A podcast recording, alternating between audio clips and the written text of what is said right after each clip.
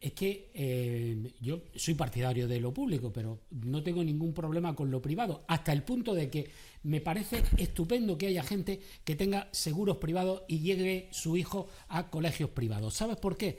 Porque cuanta más gente se pague el seguro privado y vaya a la sanidad privada, en mejores condiciones estaremos aquellos que vamos a lo público. Porque si todos estuviéramos en lo público, tendríamos un problema. Entonces, como esa gente que tiene la sanidad privada además paga impuestos, no, los que vamos a lo, privado, a lo público, nos beneficiamos de eso. Pues